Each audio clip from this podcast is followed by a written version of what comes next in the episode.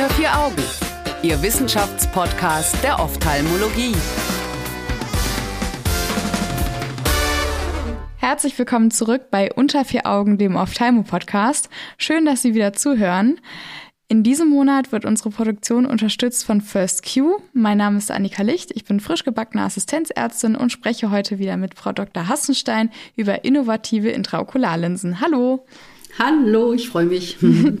Heute unterhalten wir uns über eine Studie von Shayari und Mitarbeitenden, die die Sicherheit und Effektivität von Intraokularlinsen mit kleiner Blende untersucht. Frau Dr. Hassenstein, wozu braucht man denn jetzt eine kleine Blende bei Intraokularlinsen? Das ist eine gute Frage. Diese Pinhole-Linse, also die eine kleine Blende hat, funktioniert ja. schlussendlich wie eine stenopäische Lücke. Mhm. Also das, was wir dem Patienten mal vors Auge halten, um refraktive Fehler auszuschalten, kann man in die Kunstlinse einsetzen, also dass man so einen schwarzen Ring in der Kunstlinse hat. Es gab aber auch schon Untersuchungen, dass man das in die Hornhaut eingesetzt hat.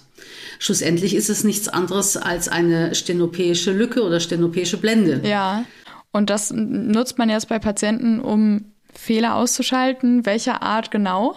Genau, also das ist für alle Patienten potenziell geeignet, die ähm, sehr, sehr irreguläre Hornhautveränderungen ähm, haben, also sehr irregulären Astigmatismus mhm. bei zum Beispiel Keratokonus, bei sehr stark vernarbten, ja, nach Keratitiden, wo die Hornhautoberfläche einfach so unregelmäßig ist, ja. ähm, dass man es nicht mit einer Brille ausgeglichen bekommt, dass man es allenfalls mit einer Kontaktlinse ausgeglichen bekommt. Also es ist eigentlich eigentlich so eine ja, letzte Möglichkeit Linse für mich, weil man versucht natürlich vorher erstmal den Patient in einen besseren refraktiven Stand zu bekommen. Ja, das wäre ja auch ganz wichtig. genau, wenn das nicht geht, sei es mit Keratoplastik, weil wenn das eben nicht geht, ist das eine Option.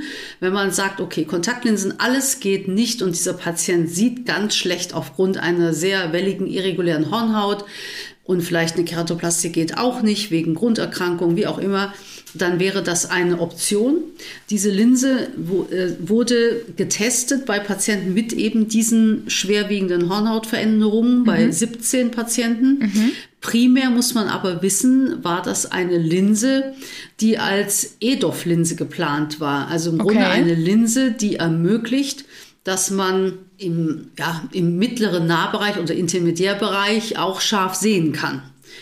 Dafür war sie mal konstruiert. Man hat das dann aber aufgrund von besseren Möglichkeiten, dass man eine multifokale Add-on und so weiter, man hat bessere Möglichkeiten, die Tiefenschärfe hinzubekommen und dass die Patienten in allen Richtungen gut gucken können. Ja. Deswegen ähm, ist man von diesem Konzept abgekommen, aber es ist eben die Möglichkeit, wenn nichts mehr geht, diesem Patienten zu helfen. Okay, das ist ja schon mal ein ganz wichtiger Punkt. Also man probiert quasi alles und wenn nichts mehr geht, und vielleicht sowieso eine Kataraktoperation ansteht, dann würde man sich eventuell für diese Linse entscheiden.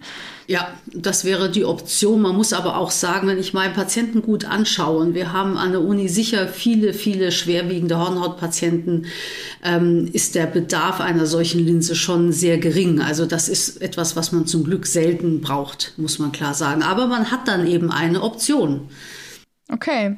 Ähm, und wenn die Hornhaut so trüb ist, wie will man dann überhaupt ausmessen, wie das Auge ist, damit man eine Linse einsetzen kann? Naja, die Hornhaut darf nicht trüb sein in dem Sinne. Das war auch ein Ausschusskriterium in dieser Arbeit. Ah. Die Hornhaut muss schon transparent sein, vor allem in der Mitte. Also die, die dürfen jetzt nicht, wenn die Hornhaut trüb ist, dann brauchen die neue Hornhaut. Aber äh, wenn die Oberfläche einfach so vernarbt oder wellig einfach ist, ja. Äh, durch Zustand nach Verletzungen oder eben einen irregulären Keratokonus, ähm, dass das eben einfach äh, von der Brechkraft her so irregulär ist, dass man eben nicht mit einer zum Beispiel torischen Linse das ausgleichen könnte. Mhm. Oder dass man irgendwie befürchten muss, es verändert sich noch weiter und dann hat man mit der torischen Linse, die dann fest drin ist, eine Möglichkeit verschossen, oder wie? Genau, das ist ein sehr, sehr guter Punkt, ein sehr wichtiger Punkt, denn ich setze zum Beispiel bei Keratokonus-Patienten nie eine torische Linse in Kapselsack. Ja, man sagt natürlich, ein Keratokonus braucht eine torische Linse, mhm. ja, aber ganz sicher nicht in Kapselsack. Ich mache immer in den Kapselsack eine monofokale, normale Linse und die torische davor, weil der Keratokonus wird sich ändern, dann braucht er neue Hornhaut, dann ändert sich wieder alles. Also das ist auch ein sehr wichtiger Punkt, dass man da so ein bisschen refraktiv unabhängig ist. Ne? Wenn, wenn sich bleibt. diese Wellen, mhm. genau, wenn sich die Wellen ändern. An der Hornhaut. Wie kann ich mir die Linse denn jetzt vorstellen? Das heißt, alles ist quasi schwarz oder hat so eine Blende bis auf die Mitte oder wie? Mm, ja, das ist, mm, hat auch eine größere Optik, also die ist praktisch ähnlich wie eine normale Kunstlinse und hat einfach im mittelperipheren Bereich einen schwarzen Ring. Mhm. Und dann hat man in der Mitte ähm, was, durch das man guckt und das wird dann auf einem Auge eingesetzt und dadurch hat man da noch nicht so einen Gesichtsfeldverlust, oder? Genau, also der Durchmesser von dem zentralen Loch ist 1,3 Millimeter mhm. und da kann man durchgucken und ähm, das macht man auch nur einseitig. Okay, gut. Was kam denn dann raus? Wie lief es denn für die Patienten? Hm. Ja, es lief ganz gut für die Patienten. Die waren schon ähm, zufrieden. Das refraktive Ergebnis war, ähm, also ging ja hier um Safety und Efficacy. Also es ging ja um, um die Sicherheit. Das, das war gewährleistet. Ein Problem dieser Linse ist, dass die Kalkulation der Stärke der Linse ganz, ganz schwierig ist. Man nimmt in der Regel die Heiges-Formel, aber es ist so ein bisschen ein Überraschungsei, ne? Wie, was da an, an IOL-Werten rauskommt. Mhm. Das ist ein relativ großes Handicap. Ähm, wo, wo man jetzt sagt, gut, man weiß jetzt nicht genau, ob es an der irregulären Hornhaut liegt, dass da so verschiedene Werte rauskommen ja. oder auch an, ob es zusätzlich noch am Linsendesign liegt. Aber das ist eben auch eine Schwierigkeit, dass man dort nicht so eine, sage ich mal, präzise Landung schafft, wie man das normalerweise äh, machen muss, was aber auch bei solchen Patienten, sage ich mal, dann auch nicht ja, ganz wesentlich ist. Wenn die mit dieser Pinhole, wenn die damit schon besser gucken können und eine bessere Tiefenschärfe haben, dann ist damit schon sehr viel geholfen.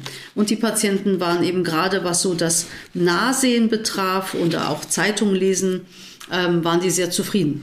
Und wie sieht es jetzt aus, wenn man, also das ist ja sehr schön, ähm, das freut einen natürlich, äh, wenn das dann quasi nicht mehr so Probleme bereitet. Wie sieht es denn jetzt aber aus, wenn man ins Auge reinguckt bei der Untersuchung und man sieht die Netzhaut gar nicht oder nur zum Teil?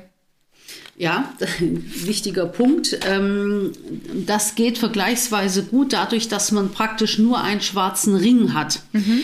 Äh, kann man, das ist im Grunde, als ob man auch beim Untersuchen ähm, beim Kontaktglas an, der, an dem peripheren Nachstar auch so ein bisschen vorbeikippt. Also das geht schon, dass man gerade beim indirekten Spiegeln kommt man an diesem schwarzen Ring vorbei. Okay. Und kann die Netzhaut untersuchen, weil es ist ja nicht alles schwarz. Okay, und auch Netzhaut chirurgisch wäre danach auch weiterhin was möglich. Sollte mal was anfallen. Mm, ja, es ist möglich. Das war ja auch eine Angst bei den Multifokalen, dass, dass die Netzhautchirurgen alle davonlaufen und sagen, oh Gott, äh, Netzhaut-OP mit Multifokal äh, ist eine Katastrophe, muss erstmal die Linse raus. Nee, das geht sehr gut. Und bei dieser Linse ähm, ist es so, ich habe selber damit jetzt keine Erfahrung, aber es ist so, dass man ja auch indirekt guckt bei der Netzhautchirurgie mit dem Biom- oder IBOS-System. Und äh, da kommt man gut, so wie man auch bei enger Pupille äh, ja. eine Netzhaut operieren kann, kommt man eben da auch vorbei. Es ist sicherlich mühsamer, ja. Es macht die Sache nicht einfacher für den Netzhautchirurgen, aber es funktioniert. Und es geht ja auch darum, was quasi im Alltag dann anfällt. Also Patienten mit, Sie hatten ja schon gesagt, es ist nicht so häufig und dann, dass die nochmal Netzhautprobleme kriegen, ist ja vielleicht auch nicht ganz so häufig oder wäre zumindest zu hoffen. Ja, ja, das ähm, gut, ein Keratokonus zum Beispiel oder Hornhautnarben, da haben wir jetzt keinen, äh, wenn die jetzt nicht insgesamt, äh, ähm, sage ich mal, noch Erkrankungen an der Netzhaut haben, mhm. haben wir kein erhöhtes Risiko sonst für Netzhauterkrankungen. Sie hatten es ja vorhin schon erwähnt, den Nachstar. Wie sieht's denn damit aus? Kann man den bedenkenlos lasern? Den Nachstar kann man lasern. Ja, man muss halt in die Mitte fokussieren. Das geht nicht so in der klassischen Methode, dass man da so eine Rombe rein lasert. Das funktioniert hier nicht. Mhm. Ähm, da kann man sich auch primär überlegen, ob man bei Implantation gleich die hintere Kapsel, also fokal eröffnet. Ah. Ja, das kann man sich überlegen. Würden Sie das, das ist machen? natürlich, Das ist natürlich ein Ziel, was der Kataraktoperateur normalerweise nicht hat. Der möchte ah. die Kapsel intakt haben. Okay. Ähm, aber also es ist erstens mal ist es laserbar so und ich mache äh, grundsätzlich die hintere Kapsel nur dann auf, wenn ich Patienten habe, die behindert, dement oder auch Säuglinge, wo ich weiß, sie werde ich niemals vor den Laser bekommen, mhm. weil die den Kopf nicht ruhig halten können. Säuglinge sowieso nicht. Ähm, da mache ich dann primär schon die Kapsel auf. Aber in so einem Fall würde ich das nicht tun, weil es ist mit dem Laser machbar. Okay. Ähm, noch eine Meinungsfrage. Was denken Sie denn dann darüber, dass bei elf Patienten die Linse noch eigentlich klar war, als sie diese Hinterkammerlinse implantiert bekommen haben? Ja, es ist im Grunde eine, eine Option gewesen, überhaupt diesen Patienten aufgrund der Hornhautwelligkeit oder Irregularität äh, ein Sehen zu ermöglichen. Natürlich äh, opfert man ungern eine klare Linse, mhm. aber äh, wenn die aufgrund der Hornhautsituation eben sehr, sehr schlecht gesehen oder sch deutlich schlechter gesehen haben und es keine andere Option gab, ähm, und also wenn es wirklich keine andere Option gab, dann ist es vertretbar, dafür auch mal eine klare Linse zu opfern, ähm, nach natürlich ausführlicher Aufklärung. Wäre es nicht sonst auch möglich, so ein Add-on-Ring quasi draufzusetzen? Also, dass man quasi nicht eine Add-on-Linse draufsetzt, sondern wie so eine Blende dann halt einfach im Auge auf die Linse macht? Mhm. Ja, das wäre theoretisch denkbar. So ein Modell gab es auch ähm, von der Firma Morcher. Ich muss sagen, ich habe das ehrlich gesagt ähm, ich habe das Modell nie gesehen. Auf ja. dem deutschen Markt habe ich die nie erlebt, diese Linse.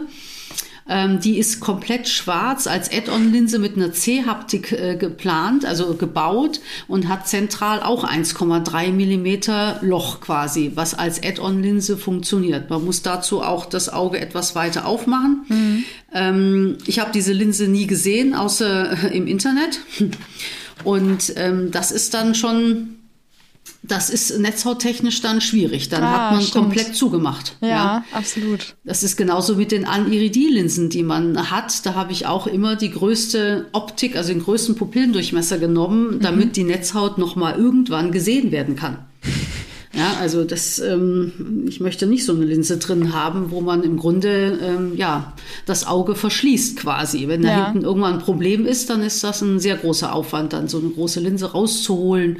Kann man sich nur auf Ultraschall verlassen und so weiter. Also ich habe auch zu dieser Add-on äh, Pinhole-Linse habe ich nie etwas gehört. Ja. Oder schon gar nicht beim Patienten gesehen. Und ähm, das kommt mir auch nicht plausibel vor. Also wenn man die Situation hat, dass man sagt, wir haben keine andere Möglichkeit mit neuer Hornhaut, ja. Kontaktlinse, was auch immer, und man sieht jetzt wirklich nur eine Chance in diesem Pinhole, dann würde ich eher auf die Kapselsacklinse gehen als auf eine Add-on. Aber natürlich, wenn der schon pseudophag ist, was mhm. mache ich dann? Ja. ja. Dann wäre natürlich diese Art der Linse ähm, für den Sulkus, da muss man sich auch überlegen, man kann ja auch unsere monofokalen Linsen, was man quasi nicht soll primär, aber kann man ja auch in den Sulkus einsetzen.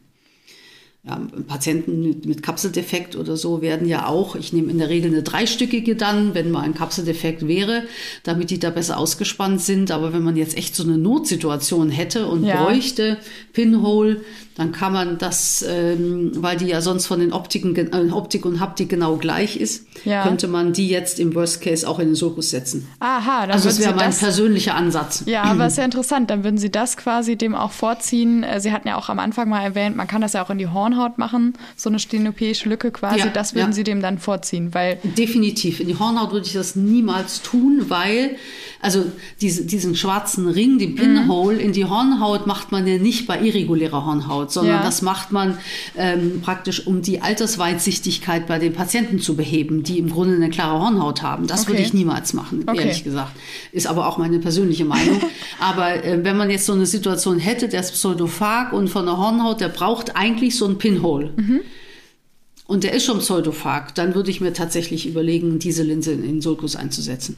Vielen Dank. Ähm, ja, die letzte Frage wäre jetzt an der Stelle tatsächlich noch, ob Sie so eine Linse schon mal eingesetzt hätten. Haben. Nein, habe ich bisher nicht. Nein. Okay, aber dann wüssten wir jetzt quasi genau, bei welchen Patienten Sie das tun würden. Ja, ja. Vielen herzlichen Dank, Frau Dr. Hassenstein. Das war es nämlich leider schon wieder für diese Woche. Danke, dass Sie dabei waren. Sehr gerne. Vielen Dank auch an Sie, liebe ZuhörerInnen. Wenn Sie eine Studie nachlesen möchten, finden Sie alle Studien auf unserer Homepage unter4augen.org. Dort können Sie auch gerne Anregungen oder Feedback hinterlassen. Außerdem können Sie uns auch gerne auf Spotify bewerten. Mit der nächsten Folge endet dieser Themenmonat leider schon wieder. Wir sprechen nochmal über innovative IOLs und danken an der Stelle nochmal herzlich First Q für die Unterstützung in diesem Themenmonat. Wir freuen uns, wenn Sie wieder dabei sind und wünschen Ihnen bis dahin eine schöne Zeit. Unter vier Augen. Eine Produktion der CareCom GmbH unter der Leitung von Prof. Dr. Alireza Mirshahi und Tobias Kesting.